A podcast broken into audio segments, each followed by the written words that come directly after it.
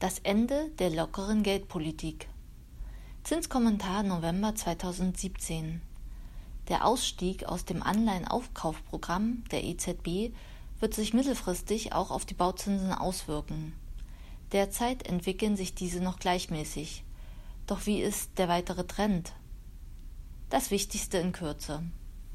Die EZB leitet das Ende der ultralockeren Geldpolitik ein. Das Anleihenaufkaufprogramm wird halbiert und gleichzeitig verlängert. Trump nominiert Jerome Powell als neuen Fed-Chef. Im Oktober verharren die Zinsen für Immobiliendarlehen auf gleichbleibendem Niveau. In Zeiten niedriger Zinsen, einer gleichzeitig wachsenden Wirtschaft und vehementen Forderungen nach einem Politikwechsel der europäischen Währungshüter ist jede Zinssitzung so etwas wie ein Krimi. Und es scheint, dass EZB-Chef Mario Draghi Gefallen daran findet, mit einem Wink die Aktienkurse ins Beben zu bringen. EZB Geldpolitik, kein kalter Entzug. Draghi wurde immer wieder vorgeworfen, er würde seine ultralockere Geldpolitik dazu nutzen, die Wirtschaft mit Geld wie mit Drogen zu überschwemmen. Wenn dem so wäre, hat er jetzt den Entzug eingeleitet. Aber, wie es seine Art ist, in homöopathischen Dosen.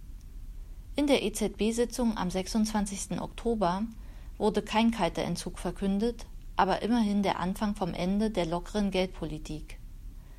Die beiden wichtigsten EZB-Maßnahmen der letzten Jahre waren das höchst umstrittene Anleihenaufkaufprogramm und die Senkung des Leitzins auf 0 Prozent.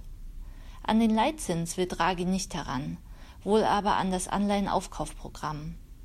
Aber selbst da ist er eher zögerlich, das Programm soll bis September 2018 weiterlaufen, also nicht wie erwartet vorher eingestellt werden. Gleichzeitig wird es jedoch halbiert. Statt monatlich 60 Milliarden will die EZB dann nur noch 30 Milliarden Euro in Staatsanleihen und andere Wertpapiere stecken. Die EZB lässt sich selbstverständlich die Option offen, das Volumen jederzeit zu erhöhen, sollte dies nötig sein.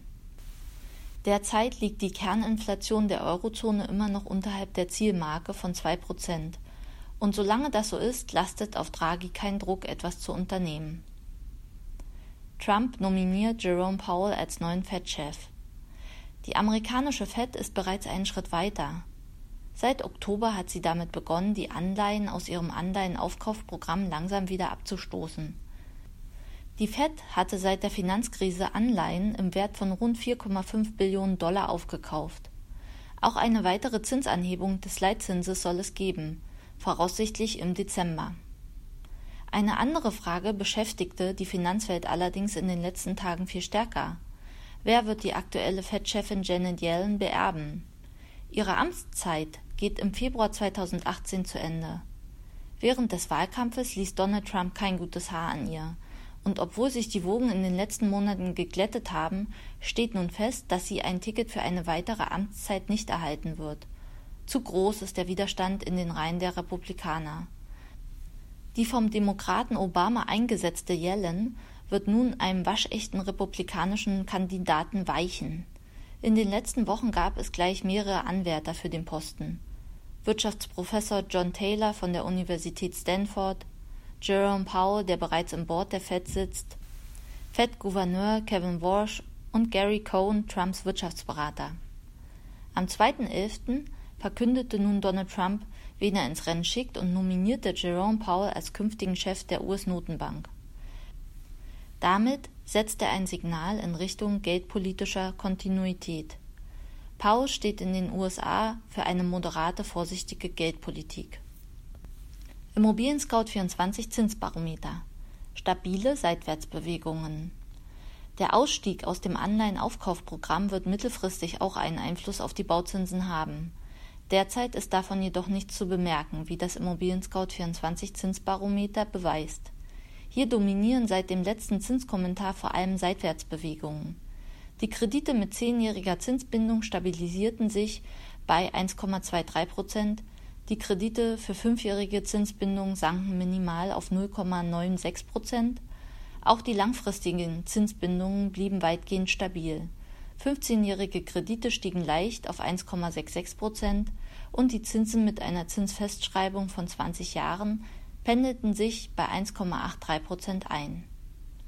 Solange die Zinsen niedrig bleiben, sollten Bauherren unbedingt auf eine möglichst hohe Tilgungsrate achten. Bei niedrigen Tilgungssätzen erhöht sich die Kreditlaufzeit bis zur vollen Tilgung drastisch auf über 50 Jahre und mehr. Bei extrem langen Laufzeiten nimmt das Gefahrenpotenzial zu, rät Zinsexperte Prof. Dr. Klaus Fleischer von der Hochschule München. Vor allem deshalb, weil nach dem Ende der Zinsfestschreibung kein vergleichsweise günstiges Angebot gefunden werden könnte